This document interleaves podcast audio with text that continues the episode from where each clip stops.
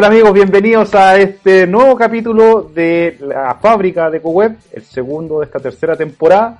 Y estamos con un invitado, eh, otro rockstar del área de emprendimiento e innovación de nuestro país. Pero antes de todo, quiero presentar y quiero saludar a mi querido amigo Gonzalo, amo y señor de Endeavor Atacama. ¿Cómo está, amigo? ¿Está contento? Bien, ¿y tú, Rodrigo? Hoy está contento. Hoy sí que está contento. y eso son las cinco, son más de las 5 de la tarde. Hoy es viernes y porque no trabajé en la mañana. Pero, ah, por eh, eso. Mira me, pedí el, me pedí el día porque tenía que ir a la municipalidad. ¿Y cómo le fue?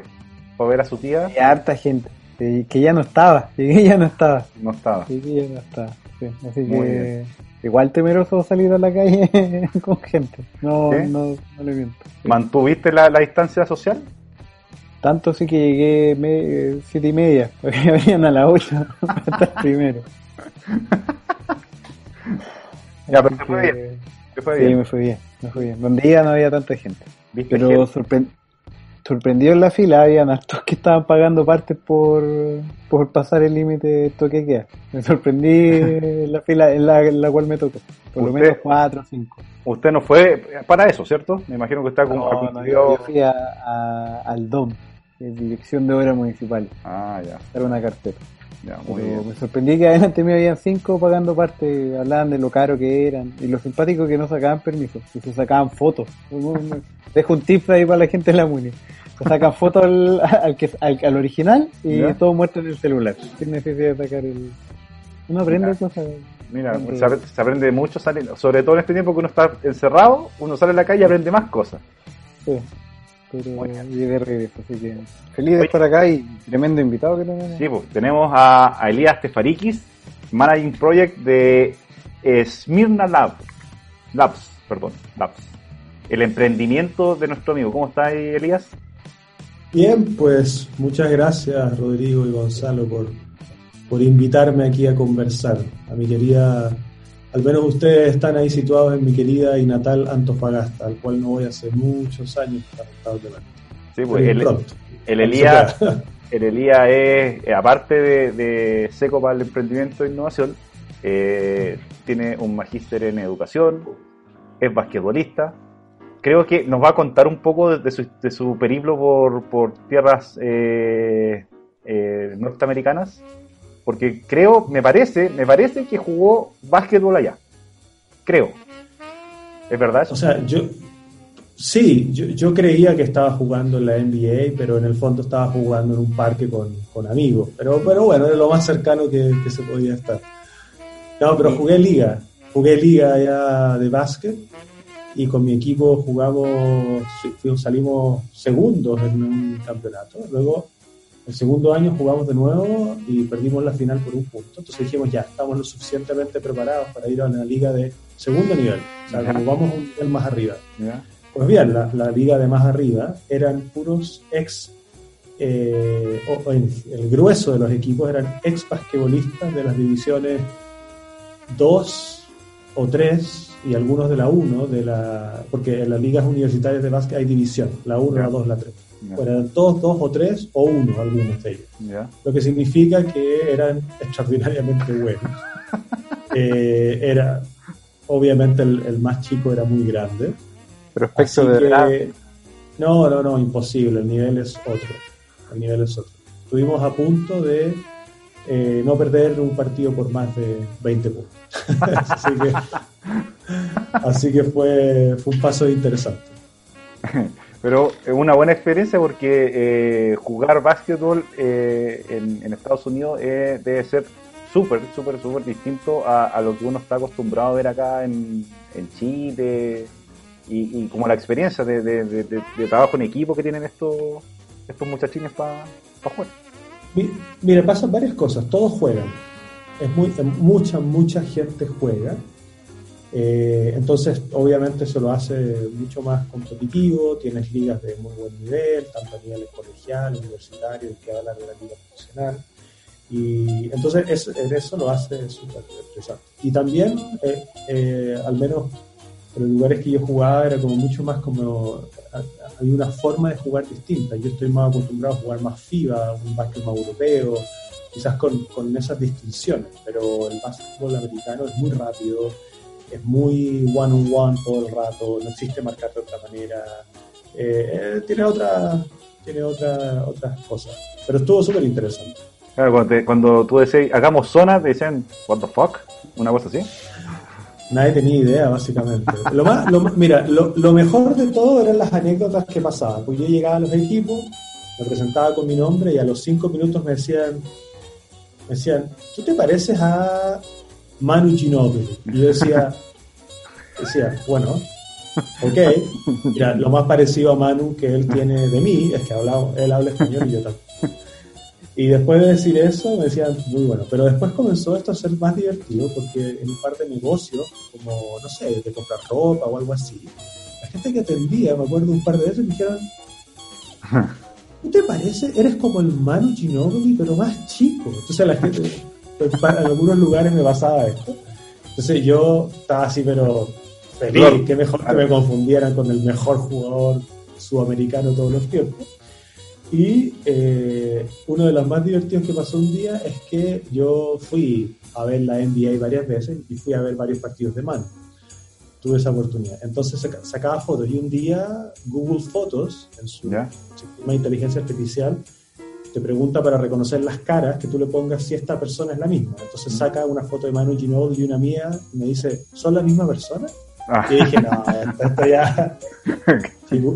Si, Google me confunde, yo ya estoy. Claro, estoy, pagado. Estoy, pagado, estoy al otro lado.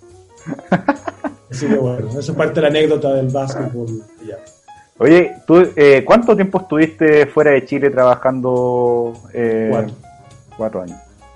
Cuatro años estuve viviendo en, bueno, no específicamente en la ciudad de Washington, D.C., que es la capital de Estados Unidos, porque hago esa distinción porque también existe el estado de Washington, donde su ciudad más conocida es la ciudad de Seattle, Nirvana, ah, bacán, perfecto. Bueno, si nos escucha más gente más joven, eso probablemente... Claro, probablemente no tengan ni idea quién es Nirvana.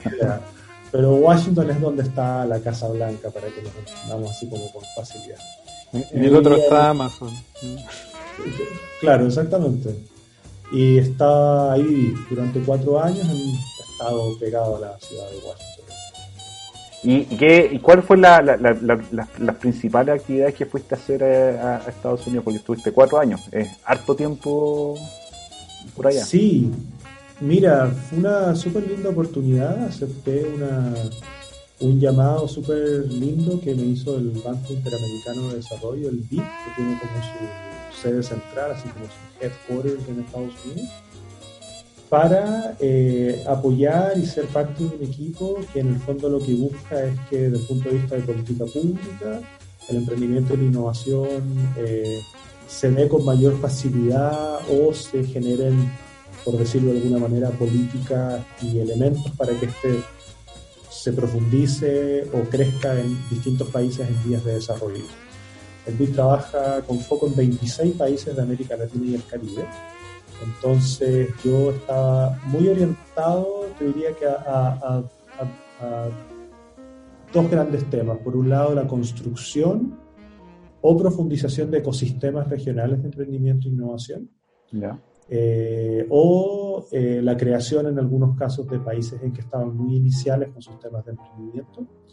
Y también me tocó trabajar harto en temas de eh, habilidades digitales y digitalización de algunas cosas para poder facilitar eh, ámbitos de empleo y, obviamente la generación de capital humano vinculado a ese tipo de, cosas.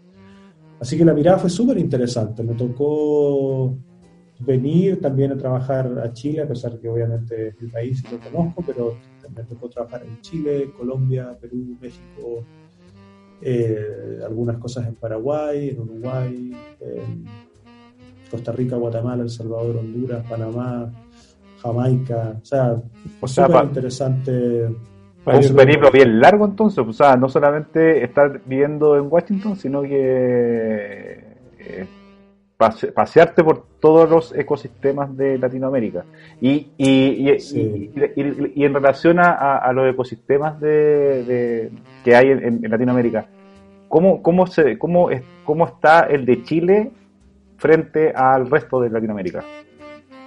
yo ahí me quiero meter antes, antes de entrar a la comparación. ¿Qué entiendes tú, Elías, cómo podrías definir ecosistema, emprendimiento e innovación? Porque todo el mundo habla de, del desarrollo del ecosistema. Muy bien, amigo. Qué bueno que hizo la, Trabajemos en el ecosistema, potenciemos el ecosistema, pero no sé si todos tenemos la misma definición de a qué entender como ecosistema y cómo lo visualizan desde el BID que financian y potencian todo este desarrollo.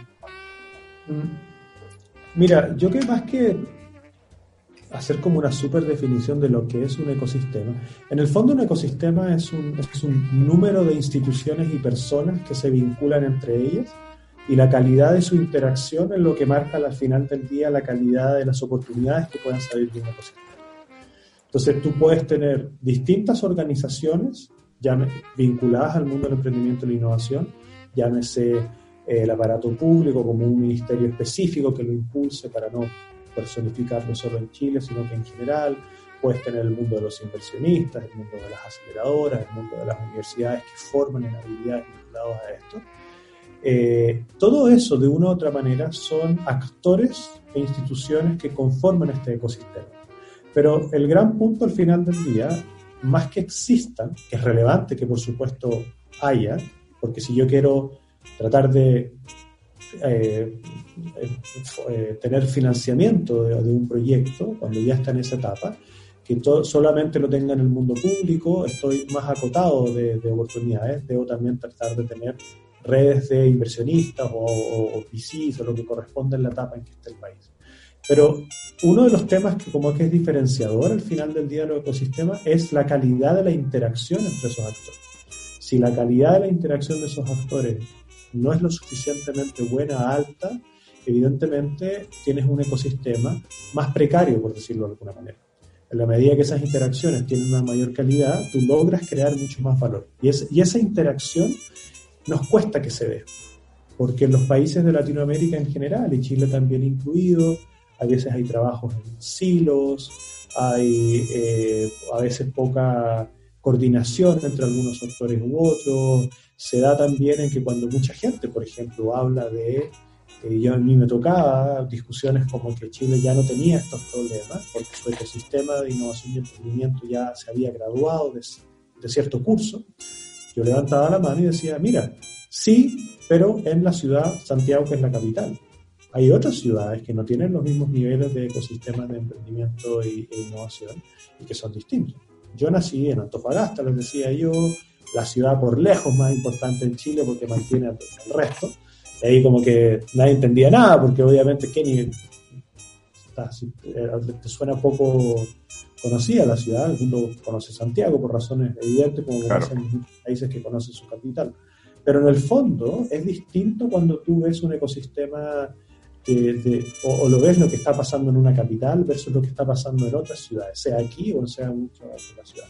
Entonces, yo lo definiría un poco en esa línea, Gonzalo, que tiene que ver con, con este sinnúmero de actores que hacen la arquitectura, pero la calidad de su interacción es lo más importante en el ecosistema. y dentro de eso, ¿cómo se mide esta calidad de ecosistema? No hay una sola forma. Ah, mira, no hay una sola forma. Tiene que ver con Ahí hay muchos rankings cruzados de cómo al final del día puedes medir el ecosistema. Hay una organización que se ha puesto muy bien, bien famosa en el último tiempo, que tiene una metodología bien interesante, se llama Startup Genome, así como el genoma startup, que tiene mediciones de ecosistemas y se pone a ver, por ejemplo, como con verticales, por decirlo de alguna manera, cuál es el ecosistema y qué elementos tiene ese ecosistema para estar destacándose, por ejemplo, en eh, empresas vinculadas al mundo de la salud o en empresas vinculadas al mundo de la biotecnología, etc. Entonces, por ejemplo, internacionalmente, cuando uno habla como del mundo de la biotecnología, no sé, Boston o Massachusetts en Estados Unidos, es como un ecosistema súper fuerte en esto.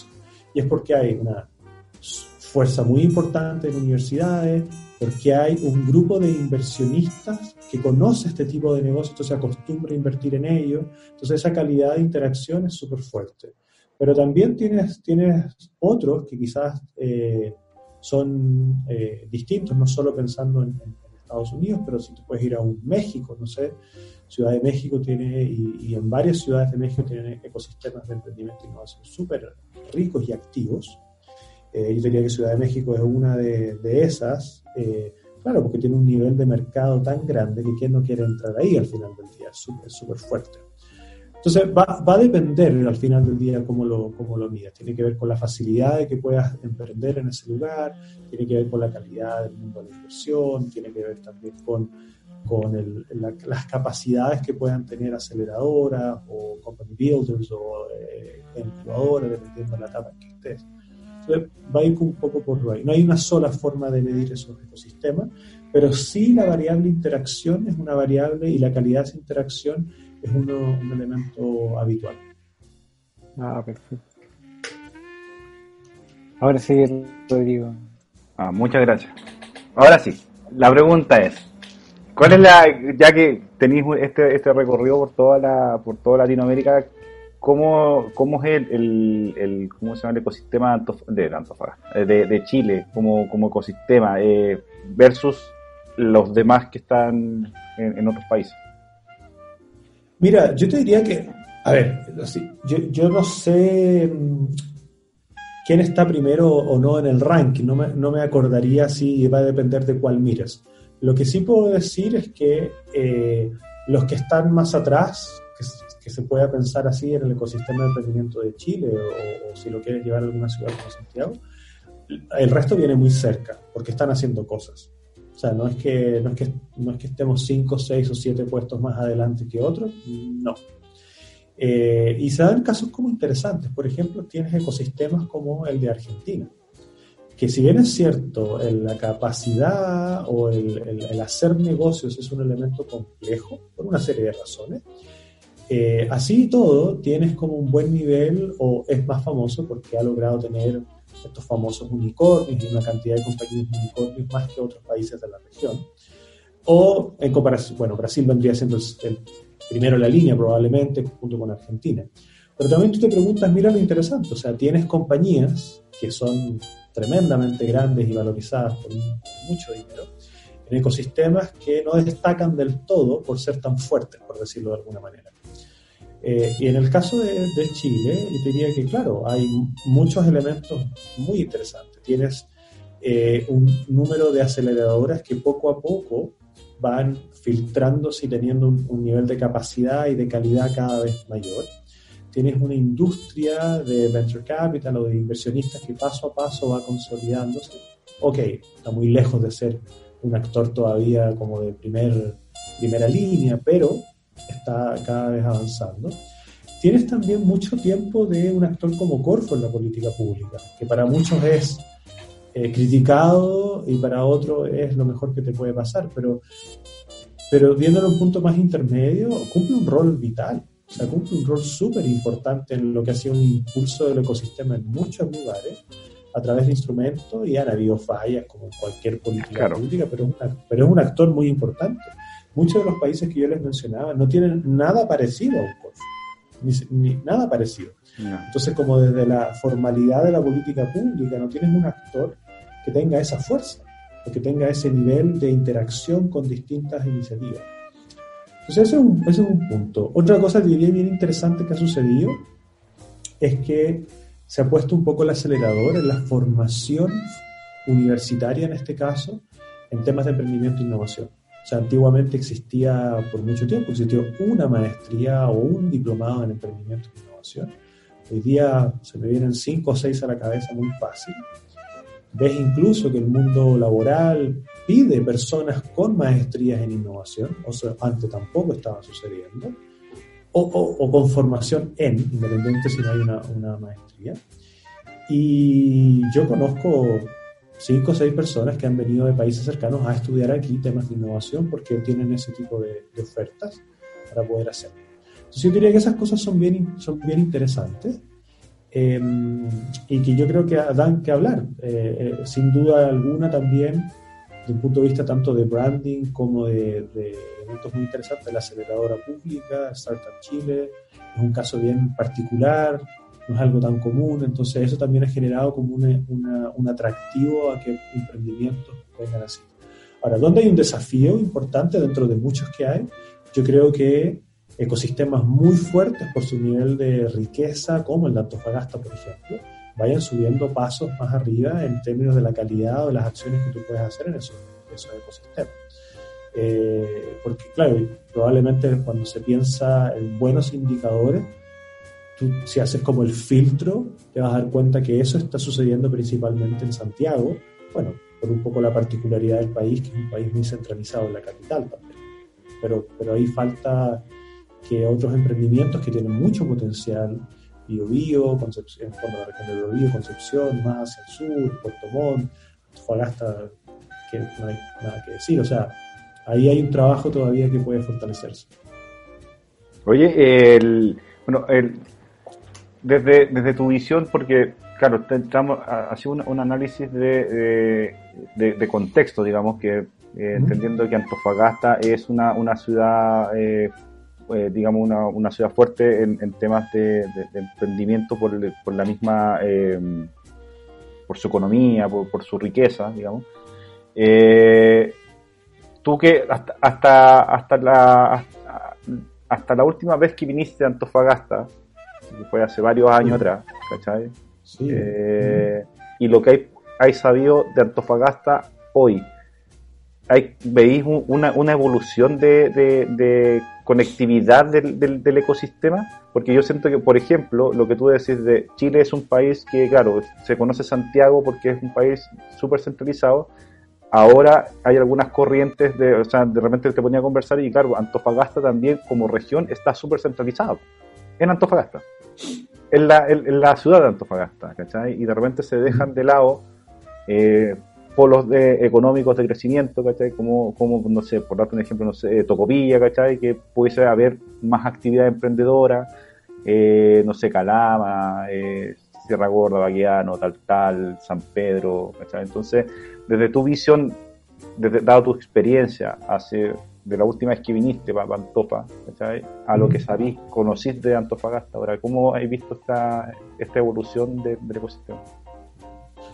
O sea, obviamente no tengo una data dura como para decir ha avanzado cinco pasos o ha crecido 10 puntos o algo así, pero yo veo un par de cosas importantes. Lo primero es como de contexto general, es que, claro, en, general las, las, ciudades grandes son las que concentran la actividad económica y esa obviamente hace que el ecosistema esté fuertemente vinculado a esa ciudad. Eh, o sea, eso creo que algo es como una tendencia difícil de sacar porque hay otras serie de razones que hacen que una ciudad sea más fuerte al final del día. Eh, eh, entonces, yo creo que eso es como un primer, un primer, a menos que sea algo muy, muy característico, como por ejemplo, si yo pensara, no sé, en el ecosistema de emprendimiento del mundo del turismo, que lamentablemente en estos días está muy afectado, de San Pedro de Atacama, es tan obvio por la situación del, del pueblo, en el fondo. Claro. O de la ciudad, no sé si San Pedro es pueblo o ciudad, para que no me digan ahí que la comuna. Dejémoslo en la comuna. gracias. Dejémoslo en comuna. Em, entonces, claro, sucede un poco eso, es, evidente que lo va a suceder. Y las ciudades que tienen el mayor movimiento, sobre todo económico, van a atraer esa parte del ecosistema. Entonces, dicho eso, claro que eh, eh, yo he visto que hay actividades y mayores actividades en Antofagasta. O sea, eh, yo me imagino que concentrar, por ejemplo, una oficina como de Endeavor, como el caso de Gonzalo, que está en Antofagasta, tiene una razón muy, muy, muy específica. Hay universidades, como las yo ya me perdí el número de universidades que hay en Antofagasta, pero al menos las que yo conozco tienen programas de emprendimiento. Hay data de, por ejemplo, los emprendimientos globales de emprendimiento, el GEM, que se hace en las regiones para entender de mejor manera. Em, en mis tiempos, cuando hacíamos, no sé, torneos de emprendimiento interescolar y, sé que todavía se hacen ese tipo de iniciativas u otros, te dan cuenta que la ciudad tiene cada vez más, más actividad. Ahora, yo no sé, y ahí quizás a ustedes, o Gonzalo tiene mucho más cifra en el sentido de eh, qué ha pasado probablemente después de que algunos centros de innovación en su minuto, como el de 3M, que todavía no estoy muy claro si sigue funcionando, eh, ha fortalecido la, la, región. Eh, y también por otro lado se dan cosas re interesantes que me, pasaron estando afuera, que gente que era muy cercano, por ejemplo, al mundo de la astronomía, yo les decía, me decían, extraordinario. ¿Has ido alguna vez en el fondo a Paraná y cosas de ese estilo? Eh, y yo decía, eh, no, lamentablemente nunca he podido ir, he pasado por fuera. De hecho, cuando uno iba a tal tal, uno pasa por fuera. Claro. Que es subir mucho más. Y eso es como el primer mundo del primer mundo, del primer mundo de la astronomía. Y está a, cuánto, a un par de horas, no sé, cuatro o cinco horas estará de, de, la ciudad de Antofagasta, ¿no? Entonces, bueno, están como esas, esas dualidades, te diría. Pero yo creo que efectivamente se ha ido creciendo porque también, lógicamente, hay más información. Hay muchas más organizaciones, no sé, como la tuya, Rodrigo, como otras que han surgido que antes no tenían actividades. Hay mayor capacidad local ante cualquier consultoría de cualquier tema de innovación, llámese, ayúdanos a facilitar un taller en base a la metodología X, Y, tenías que ir a otra ciudad a buscarlo. Y en general eso era Santiago, la gente tenía que viajar, etc. Hoy en día ahí creo que mayor capacidad instalada, sin duda, no sé cuánto, eso es algo que no, debería decir, pero, pero hay capacidad instalada, sin duda. Claro, porque justamente lo que conversáis al principio lo que, de la pregunta que te hizo el Gonzalo, eh, acá en Antofagasta se está, eh, estamos trabajando en, un, en, un, en una consolidación del ecosistema a partir de eh, instancias colaborativas. ¿ya? Eh, y me da, me da la sensación de que eh, en los procesos de, colaboratividad entre organizaciones es complejo. Tú lo, lo, lo, lo, percibís de esa forma, igual es, es complejo hacer procesos de colaboratividad eficientes y efectivos. Mira, yo creo que es un músculo que se entrena como muchas cosas. No, no diría que es fácil porque tampoco es que sea una cosa, pero tampoco es como así como ocupando el dicho como así como ciencia del espacio, tampoco es como rocket science, así una cosa que nadie puede hacer y solamente un científico de la NASA. No. Eh, y yo creo que efectivamente es algo que se, se, impulsa cada vez más, se entiende que al final del día es obvio que si no sucede de esa manera, el crecimiento de cualquier ecosistema o organización no avanza. Y lo vemos hoy día, por ejemplo, las iniciativas como este concepto llamado como de corporate venture, que suena muy pomposo, pero en el fondo es mejorar la calidad de la interacción de los grandes corporativos con las empresas innovadoras o startups. Porque también tenemos este problema como del lenguaje que todo es una startup. Y no, no todo es una startup. Entonces, empresas innovadoras que llevan un tiempo, X cantidad de años, y startups que están recién iniciándose y que están todavía en una etapa quizás de validación de su modelo de negocio. Pero esa interacción entre esos actores en el mundo corporativo hoy día está trayendo muchísimas cosas. Entonces, cuando tú te pones a ver eh, las cifras o desde cuándo se interactúa de esa manera, te das cuenta de que esto viene hace, en ecosistemas desarrollados hace 25 años pasando. Eh, y, ahí hay un esfuerzo importante de cómo, si te pones a mirar la lista, no sé, así como en, sitios validados donde uno ve la lista de los emprendimientos, tipo TechCrunch o mm. cosas de ese estilo, te pones a verlos más, o en, ¿cómo se llama esto? Wire, o puras revistas que tienen siempre como los primeros eh, o los emprendimientos más destacados en distintas áreas, te pones a ver que los invierte, por ejemplo, y si miras cinco años hacia atrás, los más importantes, o la gran mayoría, están siempre tienen un corporativo que ha invertido detrás. Siempre hay un corporativo grande que ha invertido en la empresa X de tecnología de tal tipo, detrás hay un corporativo grande de algo. Está apostando a pagar por ver, está apostando a que esa puede ser su nueva línea de negocio, pero no lo tiene tan claro todavía cómo lo va a integrar. Entonces hay un mecanismo ahí, y ese mecanismo se va, se va entrenando. Y yo creo que han surgido varias iniciativas, sobre todo ahora en pandemia. Eh, si uno le puede mirar alguna cosa linda, sin duda, a estos momentos más de crisis, es que, claro, muchos corporativos se han volcado a mirar y se han buscado asociar, tanto por ayuda como por buscando nuevas, formas de colaborar, con este mundo más emprendedor que tiene desafíos, muchos desafíos. Claro, y que tiene la capacidad también de ir eh, eh, moldeándose un poco a, la, a, la, a la oportunidad o los desafíos que hay en temas de, por ejemplo, en pandemia. Claro, o sea, eh, al final del día esto es o, me reinvento o me muero, es muy, es muy, como muy binario el análisis, o si hago esto, tengo que hacer algo. El corporativo puede decir, ya a ver, ¿qué voy a hacer? ¿Dónde será más estratégico ir? Y en eso, pues, porque tiene la espalda para darse esa capacidad de pensar en el sentido de decir a dónde voy, a dónde no voy. Y, tiene más herramientas en el fondo, desde el punto de vista de esos flujos y todo ese tipo de cosas, y no hay mucha ciencia de lo que, estoy diciendo, entonces puede hacer eso. Pero lo interesante es ver cómo, cómo se da esa interacción. entre estos dos mundos y qué tan disponible estoy yo también, porque eso te implica abrirte, abrir en el fondo espacios que no tenías abiertos, significa meterte en conversaciones que pueden ser incómodas, significa en el fondo traer gente disruptiva que quizás no se amolda muy bien una estructura corporativa y que tienes que aprender a cómo interactuar con ellos y ellas para poder aprender a generar valor, etc. Y eso es súper interesante. Yo creo que un ecosistema cuando entra en esa dinámica tiene mucho, mucho, mucho que ganar. Oye, Gonzalo, tú estás muteado. Eh, Gonzalo, el, tú tenés, trabajáis con hartos emprendedores que, tienen esa, esa lógica, eh, sobre todo en temas de minería, que la minería es una, una industria que, cuesta eh, sacarla un poco del, de estos cánones, de esta estructura.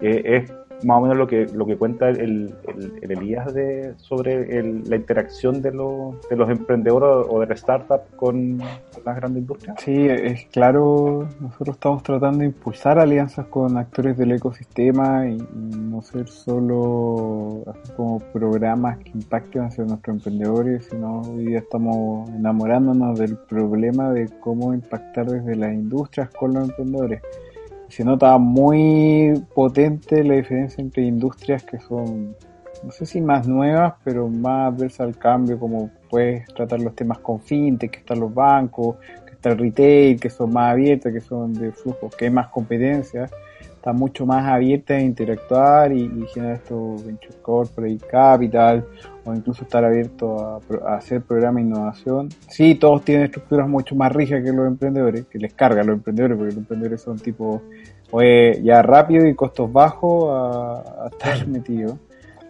Pero en la industria de la minería no, o sea, se nota, se nota este patrón de ser tres players, de una industria casi de materias primas a a no ser parte del, y ahí va mi pregunta, Elías, que a no ser parte del ecosistema, sino se, estar solamente porque tenemos que estar bien con nuestros vecinos para que no nos generen problemas y no, no nos cierren la faena.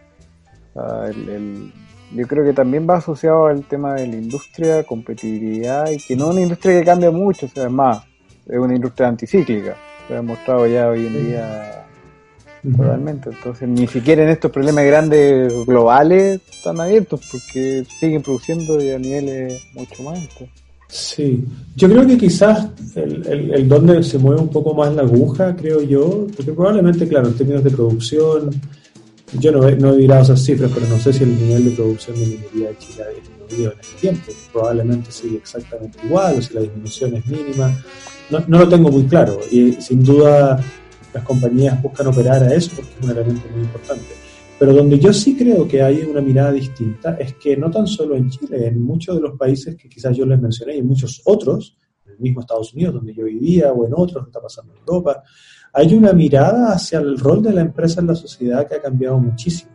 Ya no se le ve como un actor eh, como que tan no sé si poco, siempre ha sido relevante en la sociedad. O sea, el hacer empresa y el ser empresa en una sociedad es un elemento fundamental de creación de valor, de no tan solo de empleo, sino que también de interacción en las soluciones que una sociedad puede tener. La empresa tiene un rol muy importante.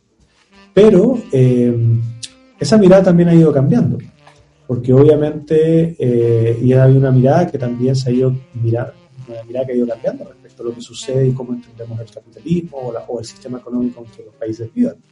Queremos empresas que efectivamente estén aportando valor, pero ya no de la cualquier manera, queremos que lo hagan de una cierta forma, donde hay un nivel de sustentabilidad importante, donde hay un respeto por, eh, no sé, la interacción con las personas, la diversidad de las personas que trabajan ahí, eh, etcétera. O sea, hoy día estamos con discusiones tan como elevadas, por decirlo, eh, que son eh, obvias por el nivel de data que manejamos en todos los temas de tecnología, que es la ética del uso de la inteligencia artificial y qué es lo que ese algoritmo que está ahí tiene detrás y qué es lo que busca hacer. ¿Es tan neutro ese algoritmo al final del día cuando está recabando esa información para tomar una decisión específica? ¿O, o está súper pensado para que yo sesgue lo que necesito y en base a eso toma ciertas decisiones?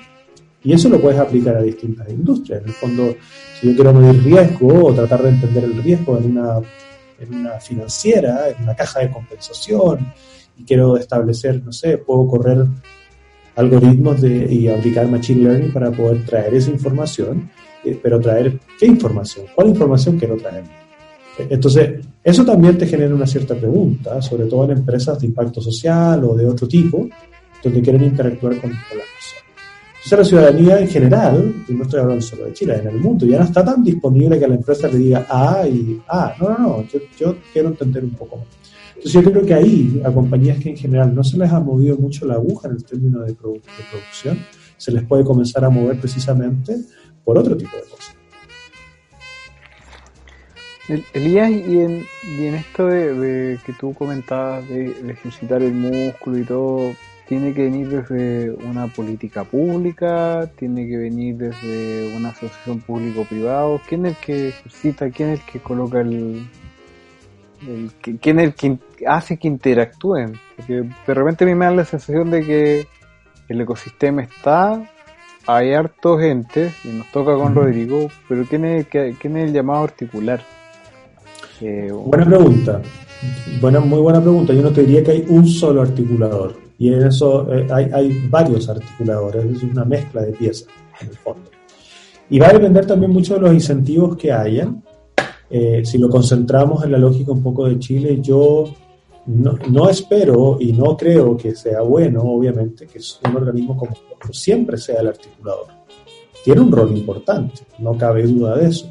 Pero yo espero que, por ejemplo, esas articulaciones se comiencen a dar, depende del nivel y del foco, obviamente. Yo espero, es poco probable, yo creo que una empresa del salmón interactúe y, llame a hacer el, el la palabra que ocupaste, Gonzalo, el, articulador del mundo de la minería. Es como un poco obvio que eso no, no, es, no es el objetivo. Pero yo espero que esa interacción, y que así se está dando, creo yo, cada vez más, tenga un grupo de actores públicos privados.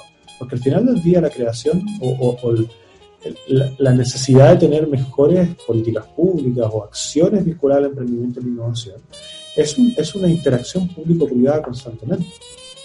Eh, no, no, es solo de uno o solo del, del otro. Yo creo que ese, ese punto de conexión es súper relevante. Y hoy día se da con mayor naturalidad, eh, no sé si en todas las áreas, pero se da con mayor naturalidad. Eh, y eso creo que organismos como Corfo u otros han aprendido muchísimo en el rol del mundo, del mundo privado sentado en esas decisiones o al menos incentivos que pueden haber a que interactúe de mejor manera el, el mundo, emprendedor.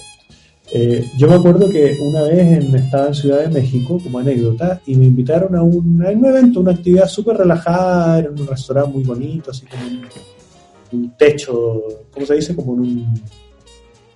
No, un techo, como una terraza, una terraza. Una terraza súper linda, como en el cuarto piso de un edificio, de un centro de, de actividades, como un restaurante, súper bueno. Y había como una metodología que se sentaba gente adelante y era como una especie como de, no un ring propiamente tal, pero era la lógica como de un ring. Y la pregunta era así como, eh, era algo así, no me acuerdo exactamente la pregunta, pero decía, eh, así como el eh, interactuar con el mundo emprendedor y el mundo de la innovación era como más, más, más hacia lo público o más hacia lo privado. Yo no tenía cuando entraba, que sacar como una especie como de respuesta para que uno dijera más público o más privado. Entonces yo dije, me hicieron la pregunta, yo tenía que hacer como la interacción de la metodología y dije, ¿dónde está el intermedio? ¿Dónde están los dos? No es que no tenemos. Ah, entonces dije, está mal hecha la pregunta. No, voy a responder por uno o por el otro, porque no es el uno o es el otro. Porque lo que tú generas con eso es como una especie de em, de competencia de quién, de quién debería ser el actor más idóneo para poder hacerlo. Yo creo que en, ecosistemas eh, con mayor desarrollo tienes todas las combinaciones que quieras. Te vas a la historia inicial de Silicon Valley y te puedes dar cuenta de que el Estado tuvo un rol súper fuerte en eso que sucede ahí. Y por ejemplo, eso es un poco esta famosa eh, economista italiana, la Mariana Mazzucato, que habla como todo esto del emprendimiento orientado por misión. No, solamente el emprendimiento, pero la innovación orientada por misión. Y claro, ahí lo que tú buscas en el fondo es, es activar un ecosistema de emprendimiento, por ende el Estado un rol súper importante y luego de eso comienza a ser lo suyo. Eh, pero tienes esa, esa, ese, ese ímpetu. En países con ecosistemas súper interesantes como Israel, por ejemplo, claro, el Estado tuvo un rol fundamental a que eso se dinamizara de la manera que está. Hoy día Israel está como en los problemas de, del, ultra, ¿cómo se dice?, graduado de un programa, porque en el fondo lo que ellos quieren ahora es que dado que la gran mayoría de los emprendimientos se van afuera, muy importante, eh, quieren que algo de ese dinero que ellos invierten vuelva al país. Como los inversionistas están ya en grandes niveles, no alcanzan a ver la devolución, por decir. Claro. Entonces tienen un problema como ya de, nosotros estamos buscando a qué invertirle y cómo hacer que muchas empresas interesantes se internacionalicen. Ellos están como en la segunda o tercera capa de decir, bueno, dado que están todos tan internacionalizados, ¿cómo hacemos para que algo de eso quede en el país y nos permita obviamente generar mejores instancias de desarrollo? Entonces, va un poco por ahí. Yo creo que va un poco de, en ese sentido. Ese ejemplo que, que daba el, el, Elías ahora eh, me, suena cuando te dicen que eh, quieren que la, por ejemplo, en este, en este rol de, articulador, eh, en función de, cómo parten los ecosistemas, pasa un poco acá que, que las empresas de afuera vienen para la región y se llevan la riqueza de la región para afuera, para, para otras ciudades. ¿cachai? Eh, y un poco lo que están, eh, eh, nace el SAGU para, eso, para poder dejar acá la, que, el, que el, este articulador de proveedores de la minería sé que los recursos acá en la, ciudad. Un poco me da la, sensación que era el mismo, el mismo ejemplo. Sí, mira, yo creo que hay elementos del mismo ejemplo, pero yo creo que en este caso es porque hay un gobierno regional por muchos años, probablemente con una mirada o con gobiernos regionales más débiles en general, en una mirada de un país más centralizado. Porque si tú tuvieras una mirada de gobiernos regionales más fuerte, probablemente tú dirías, fantástico. Eh, yo hice una vez esta misma pregunta en un Congreso de Políticas Públicas de Chile en Estados Unidos, y donde había gente muy entendida en estos temas, que, si podíamos hacer como una, una eh, pago de impuestos diferenciado por región. Entonces, los que eran expertos en impuestos me dijeron, mira, suena súper lindo, pero en realidad no tiene ningún sentido porque eh, eh, si, si, tú quieres poner un impuesto adicional para que se quede en la región, no sé, el, gobierno central te dice, ya, fantástico, pero te pongo un 5% de impuesto en esta otra cosa, entonces al final me pago por este nuevo impuesto que te voy a poner y el superimpuesto que se iba a quedar en la región no se va a quedar. Entonces me hizo mucho sentido, una persona experta me, me, dijo esto, entonces dije, ya, no va por ahí. Pero si tú tuvieras una política distinta en que, por ejemplo, eh, yo, mira, me hiciste acordar de algo. Yo me acuerdo que siempre me preguntaba cómo no alguna de las empresas importantes de la región podía mejorarnos el paseo del mar. Yo siempre imaginaba, y no sé cómo estará hoy, pero después de un tiempo que era muy lindo, que se hacían las colonias, cuando yo era chico, y que uno iba a pasear y tenía muchas cosas lindas, poco a poco, lamentablemente, se fue dejando de lado. Sin duda el terremoto, muchas oleadas y subidas del mar generaron erosión, yo imaginaba que en el Paseo del Mar, yo no sé, ojo, no sé si se estará hoy día así, tú podías tener varios restaurantes, podías tener un paseo interesante para comer mirando con vista al mar súper lindo. Y yo decía, oye, eso no es ciencia de Marte, es algo que se puede hacer y se hace en muchos lados. Y entonces, bueno, ahí yo te diría que, entonces, más que si se llevaban o no al capital, había probablemente un, ímpetu que faltaba para poder mirar a la ciudad y crear un poco más de valor como en ese tipo de, instancias. Sí, creo, también que, va también en el sentido de la cercanía de estas grandes compañías al lugar donde están.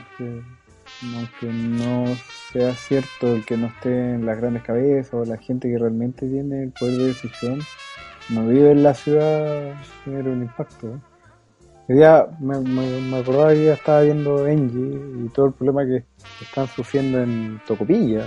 O sea, el hecho de cerrar faenas, de, no generar. Están llamados como obligados a generar estos ecosistemas o a recapacitar a la gente. Va a ser bien complejo para muchas ciudades si no cambiamos una visión más regionalista.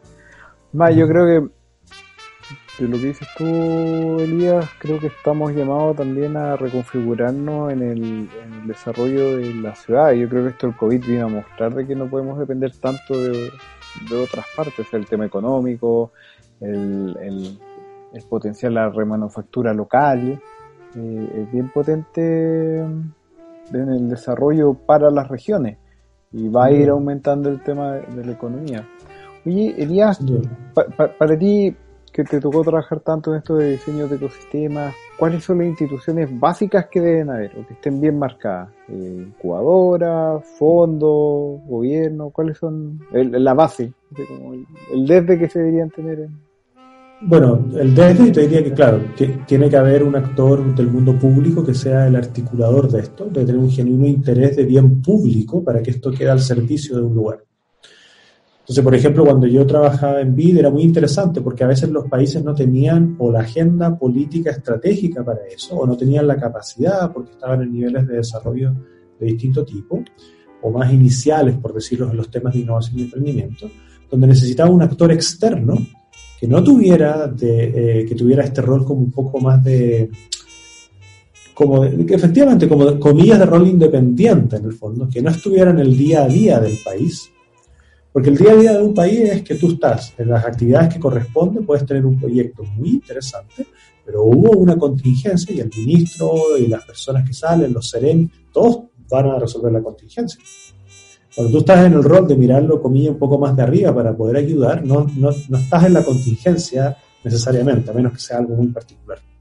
Entonces eso te da la capacidad de pensar un poco con mayor tranquilidad y poder mover estas piezas y partes.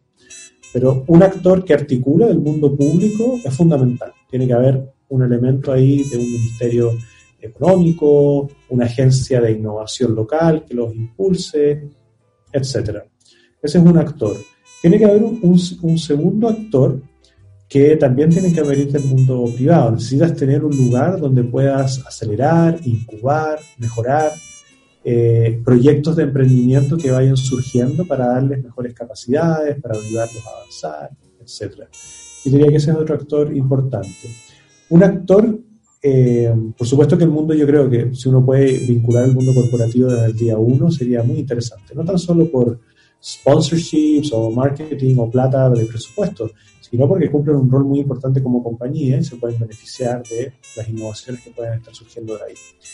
Y otra cosa que yo diría que en el último tiempo se ha puesto muy fuerte y son muy buenos, es que puedas invitar a mentores, hombres y mujeres que tengan experiencia, ya sea por sus negocios o por la industria donde ellos están, necesariamente como emprendedores o emprendedoras en primera persona, pero que eso te permita en el fondo que estos emprendedores de carne y hueso que están sacando sus cosas adelante con las aceleradoras puedan tener con quién interactuar.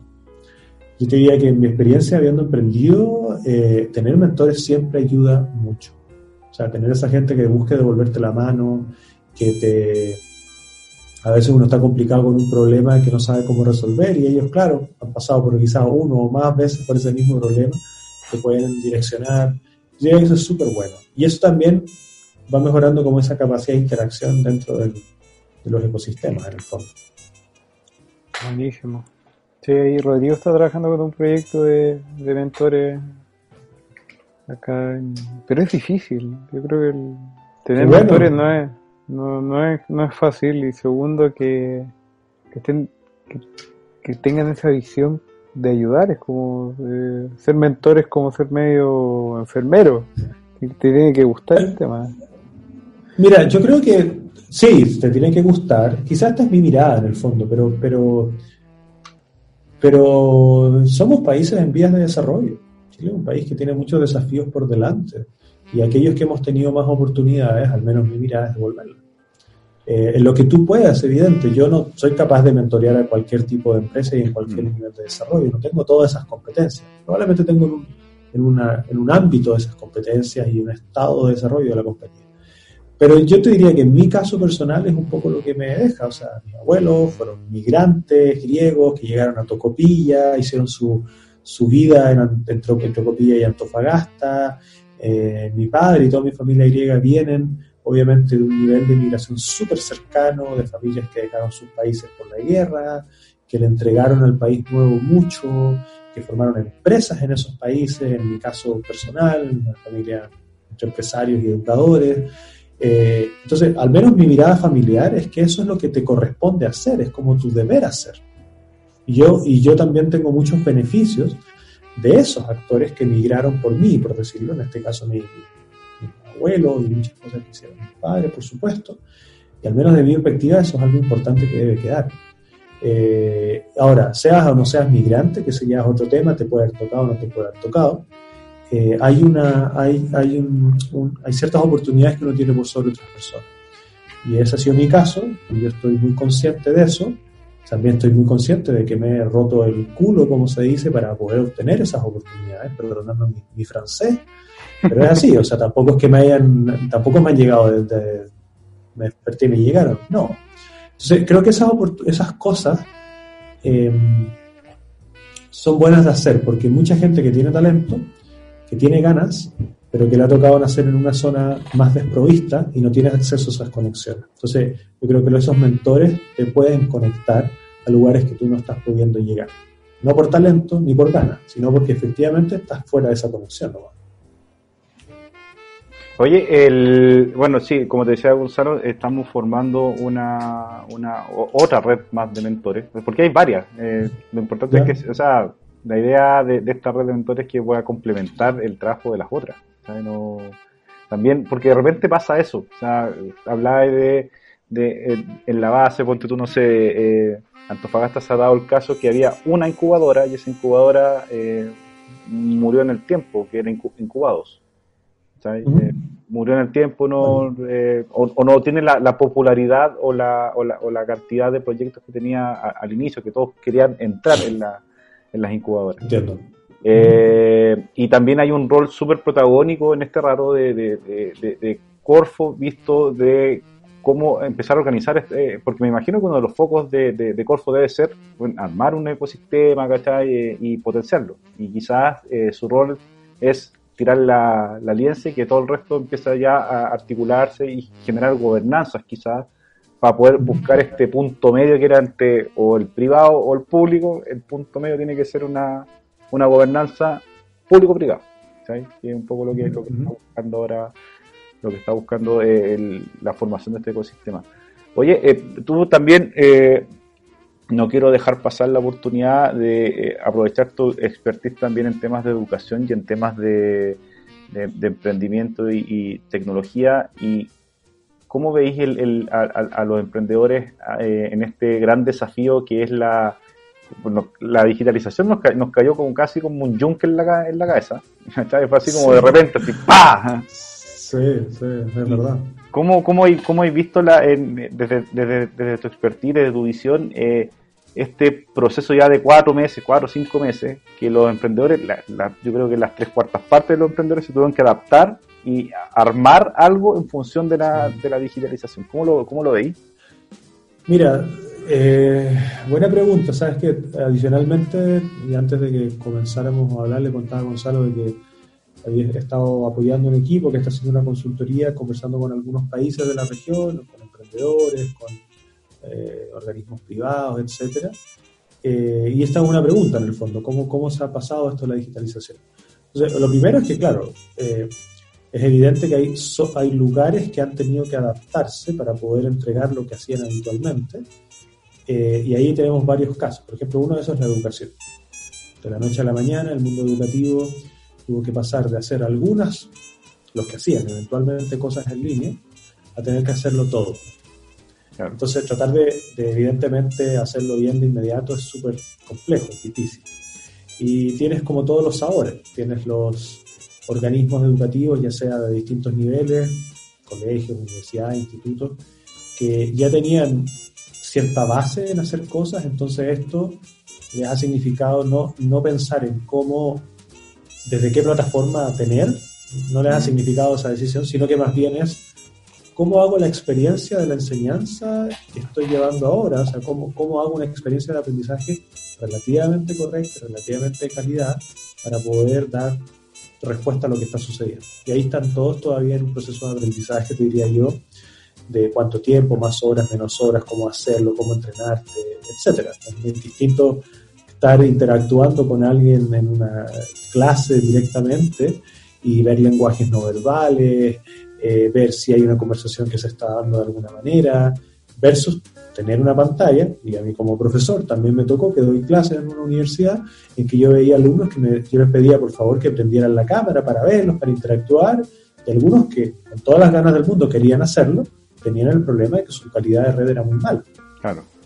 ¿Qué voy a hacer con eso? Le voy a pedir que... No, no puedo hacer nada, tengo que adaptarme un poco a esa interacción. Entonces ahí, ahí hay un mundo.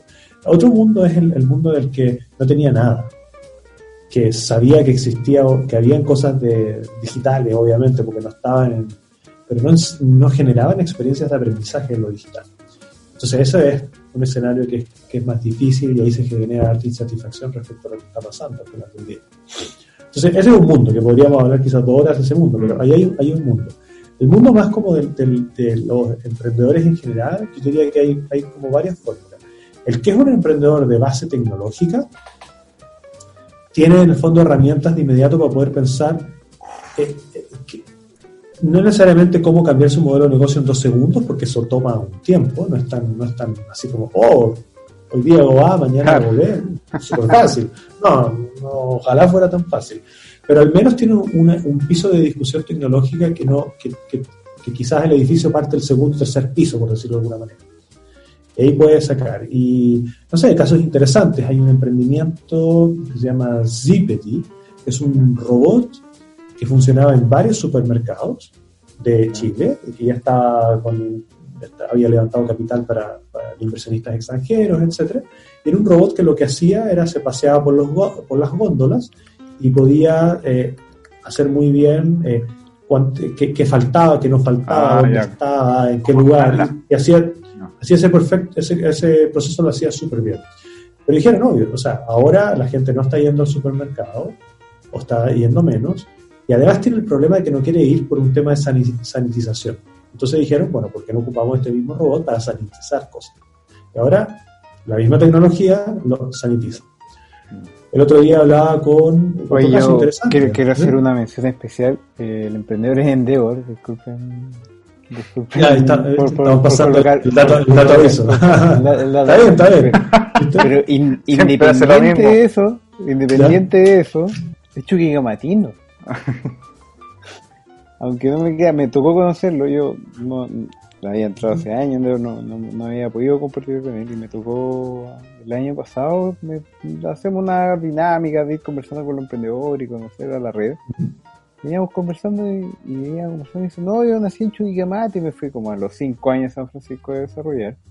Y fíjate que yo le dije que yo era de Chucky y nos hicimos bien amigos, porque ven que el norte genera grandes emprendedores y grandes soluciones. No, no solo porque que es parte de, de, la red, sino que en verdad hay gente que, que como tú dices, puede, pueden hacer en, en otras, eh, uh -huh. no es de Santiago, no es de, de ecosistemas muy grandes, pero Luis Vera eh, uh -huh. es un gran emprendedor y es nortino, así que para, para que vean el orgullo de esta región. ¿Te sentiste más orgulloso de ser Chucky Matino?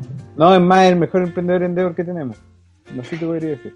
Mm. Ah, ya. ¿Por qué, ¿por qué Chucky Matino? Por, por sí, supuesto. No, como, como, sobre por Corner, sobre Not Mayo, aprendice. Cabrón, cabrón, ¿qué aún le falta? Oye, Elías, tú Bien, me parece. Sí, otro, mira, otro que me acuerdo se llama. Um, otro caso de estos como de reconvención interesante, se llama, se llama Vodka 14 Incas, ¿Ya? que es un vodka hecho de papas peruano, de un emprendimiento peruano, y lo que ellos hicieron, dijeron, bueno, ¿cómo hacemos para que nuestro proceso tecnológico de creación de vodka de papa en Perú podamos ocupar elementos que sean de valor a esta crisis? Y dado que tienen todo un proceso químico para poder hacer eso, lo que hicieron ahora es, en base a la papa, crear alcohol gel bajo el mismo procedimiento, pero en base a la papa, porque lo ocupaban para poder hacer podcast. Yo digo, wow, eso es bien interesante. Pero ese cambio en el proceso de digitalización que tú estabas hablando, te lo permite porque ya hay una base y una capacidad tecnológica de un proceso que en el fondo se pone a pensar cómo utilizarlo y hacer como una especie de, de pivot hacia otro uso.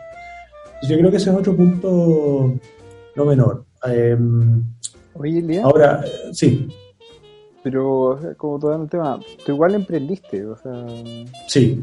¿qué, qué sensación te dejó eso? ¿Cómo, cómo abarca ahora tu posición desde, desde, evaluar, desde el que lo estaba haciendo a evaluar cómo funciona? ¿Cómo, cómo es ese paso? Mira, yo diría que he estado como en, en, en varias veces esa cara de la moneda, o sea, la primera vez que, o sea, mi vida profesional partió emprendiendo, y así lo hice durante más de 10 años. Luego que fue lo chistoso, la primera vez que como que apliqué realmente a un trabajo, eh, fue cuando dejé de ser socio de la empresa y comencé dije, ya, sería interesante emplearme, probablemente eh, mi experiencia emprendiendo en algunos temas le puede ser de valor a alguien, entonces postulé creo que estando en Chile a como a 60 trabajos. sí, algunos probablemente de esos filtros varios en que no sabía bien cómo postular y probablemente fueron malas aplicaciones. Ya, ok, está bien. Pero me acuerdo el número, porque tiene un Excel bien ordenado y fueron 60. De esas 60, me llamaron dos. Una que fui a entrevista, hice una prueba psicológica, me acuerdo, y llegué a la prueba, así como a la entrevista, estaba nervioso, no era algo que hiciera habitualmente, y no me fue bien. Y en la otra, eh, bueno, finalmente me fue bien y me fui a vivir a Estados Unidos.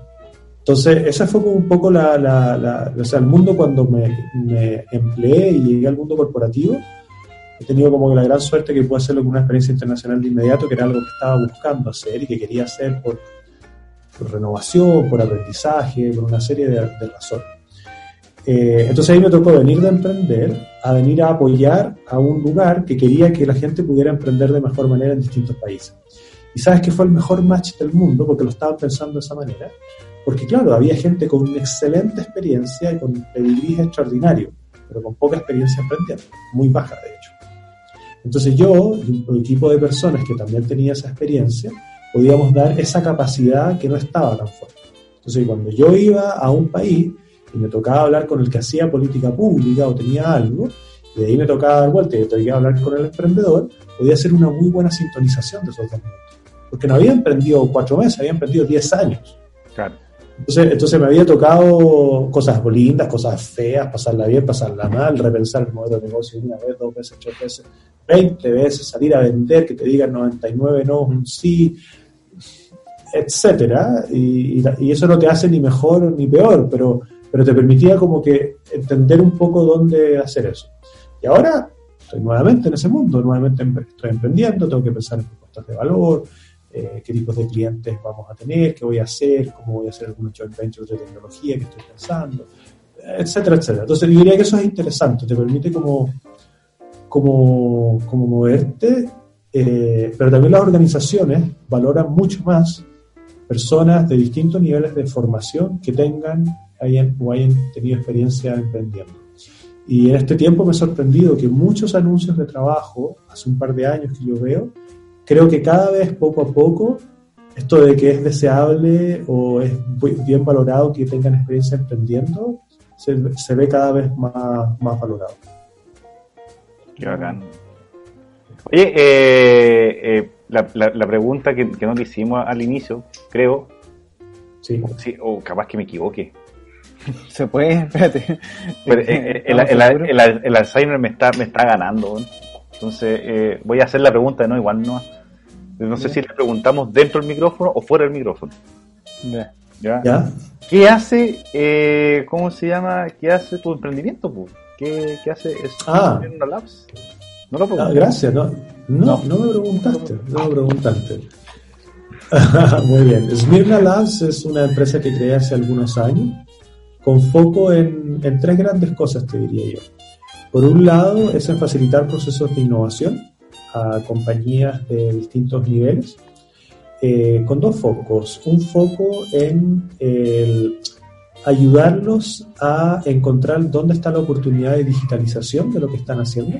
¿Ya? Hay como una pregunta que hacerse, hay un proceso de encontrar clientes, hay un proceso de encontrar cuál es el, el foco de negocio o qué de mi negocio yo voy a digitalizar, que también es una pregunta difícil. Ahí hay una parte, una segunda parte tiene que ver con el mundo de de facilitación de ecosistemas de emprendimiento. Ahí les contaba que estaba apoyando un grupo de personas, estamos haciendo ahí unas consultorías para entender qué es lo que está pasando en, ecosistemas de emprendimiento, reaccionando un poco ante la crisis del, del COVID, a dónde han puesto más fuerza, a dónde quizás están más débiles, etc. Esos son los dos elementos principales. Y lo tercero ahora, que eso es como algo que estoy explorando, que todavía no está muy desarrollado, es eh, algunas como asociaciones o joint ventures, como te decía, con algunas empresas que están desarrollando tecnología. Eh, yo quiero ayudar a internacionalizar esas tecnologías que pueden ser de valor en algunos países. Cuando ya lo tenga más cerradito y más armado y les pueda decir bien en concreto qué es lo que es, con mucho gusto lo voy a hacer, pero, pero esos son un poco los ámbitos que estoy, trabajando. Oye, eh, eh, eh, Gonzalo, así como lo haces todo en todos los en todos los cierres de programa, ¿vas a invitar a, alguna cosa en Endeavor o a, a, Labs? Claro, estamos. Que, esta fue una semana bien dinámica con Rodrigo. Primero porque tuve que cambiar harto de evento, el COVID me tiene bien.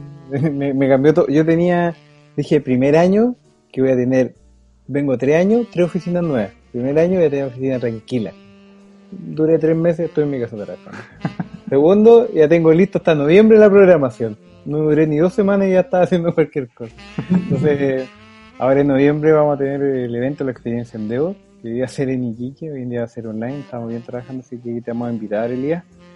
Eh, y a todos vamos a tener, hoy en día sí vamos a tener una oferta bien potente de speakers internacionales. Eh, agradecemos al online que el tiempo. Vamos a tener líneas de Venture Capital igual, estamos trabajando para tener ahí a todos uno a uno en speed dating. Pero lo principal que quiero invitar a todos, que, que me tocó el corazón hoy en día estando en la casa sin trabajar, o sea, sin trabajar podía estar en la casa, en verdad apadrinar, que, que diría sumarlo todo, eh, animales del Windsor. Creo que un emprendedor Endeavor, Ignacio, ha sido un año bien complicado, pero sí Elías y, don Rodrigo, si podemos colocar un banner ahí en, en CoWeb.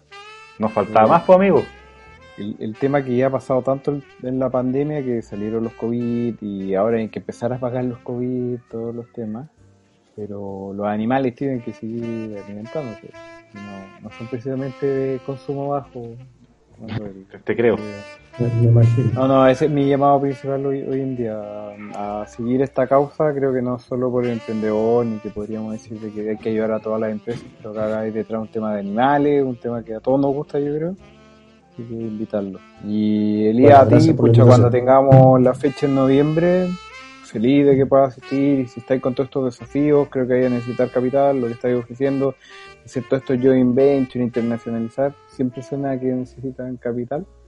Así que feliz de, de conectarte con el área, vamos a estar buscando proyectos y gente que quiera conversar. Hicimos uno en marzo, tuvimos más de 14 fondos, distintas partes, incluso me siguen llamando de San Francisco porque quieren venir a, acá, pero hay que trabajar toda una estructura, así impulsando estas cosas. San Francisco bueno, Mostazal. Claro. Eh, estaban vendiendo una, una ollita y se ganaban unas lucas. Eh, no. Bueno, se, agradece la invitación, se agradece la invitación Gonzalo y bueno, gracias por esos recursos, yo no los tenía pensado, si me los quieren asignar, bueno, bienvenidos son. sí, no, siempre la idea esa, igual yo creo que es interesante que venga a conversar acá en Antofagasta, creo que me, me que esté Don Carlos, pero creo que necesitamos ayuda eh, creo que todo es bienvenido. Habemos varias organizaciones que tiramos para un lado, pero que aún no conversamos. nadie nos llega al gimnasio a entrenar el músculo. Sí. Bueno, quizás ahí, ahí podemos conversar, pero qué bueno también que están haciendo. Sí, yo encantado. Tengo hartas ganas de volver a ir a Antofagasta. Tengo alta nostalgia de ir a, a mi tierra eh, y ver muchas cosas y al final del día es donde uno creció. O sea, yo me pongo a pensar y la nostalgia es súper grande, es donde, donde probablemente aprendí las primeras cosas vinculadas al mundo del emprendimiento, obviamente, donde aprendí a jugar básquet, que es muy importante. Y, ahí, entrando en ese tema que me entra una duda. Rodrigo juega básquetbol. Oh, que siempre, ¿sabe qué, amigo? Usted siempre. queda un minuto, queda un minuto, tengo que Siempre me ningunean todos los programas. de verdad que no me está gustando. Yo no veo el prototipo del basquetbolista. Sí, no, sí juega, sí juega. Eh, amigo, no me ¿Sí? fe. Sí, y llega con su control, la PlayStation. Claro, sí. Llego con las botellas de agua. Llego con las botellas por, por supuesto. Soy, el buen de la pelota. El que lleva la pelota. Bueno, pero eso es parte del equipo también. Es parte del equipo, claro. Oye, cumple un rol. El, el, preponderante del equipo, si no hay pelota como jugáis básquet. Exacto. Exactamente. Oye, eh, oye, ha sido una, una tremenda conversa la, hoy día. Eh, ¿Sabes qué? Una cosa también que quiero destacar de, de, estos, de estos podcasts es que cada vez, justamente hoy día tiré el palo a, a, Gonzalo porque en todos los podcasts ha cerrado con así como, y te quiero invitar, y siempre invita, y a dos barbas no lo invita nunca. Siempre esa cuestión me, me, llama la atención. que se me cayó el internet. ¿Aló?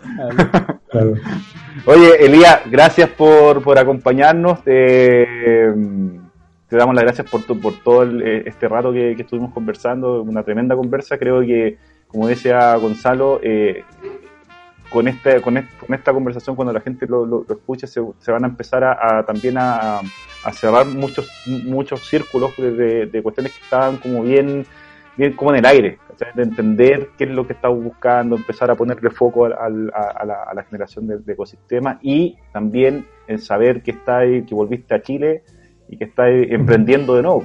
Volviste a, a la raíz, a la esencia. Ah, así es, así que bueno, gracias a ambos por la invitación, a ti Rodrigo, Gonzalo, yo encantado, qué bueno poder conversar con ustedes y dado la lista de podcasts que maneja Rodrigo, eh, así como veo que, que, gracias por invitar a uno de tus podcasts.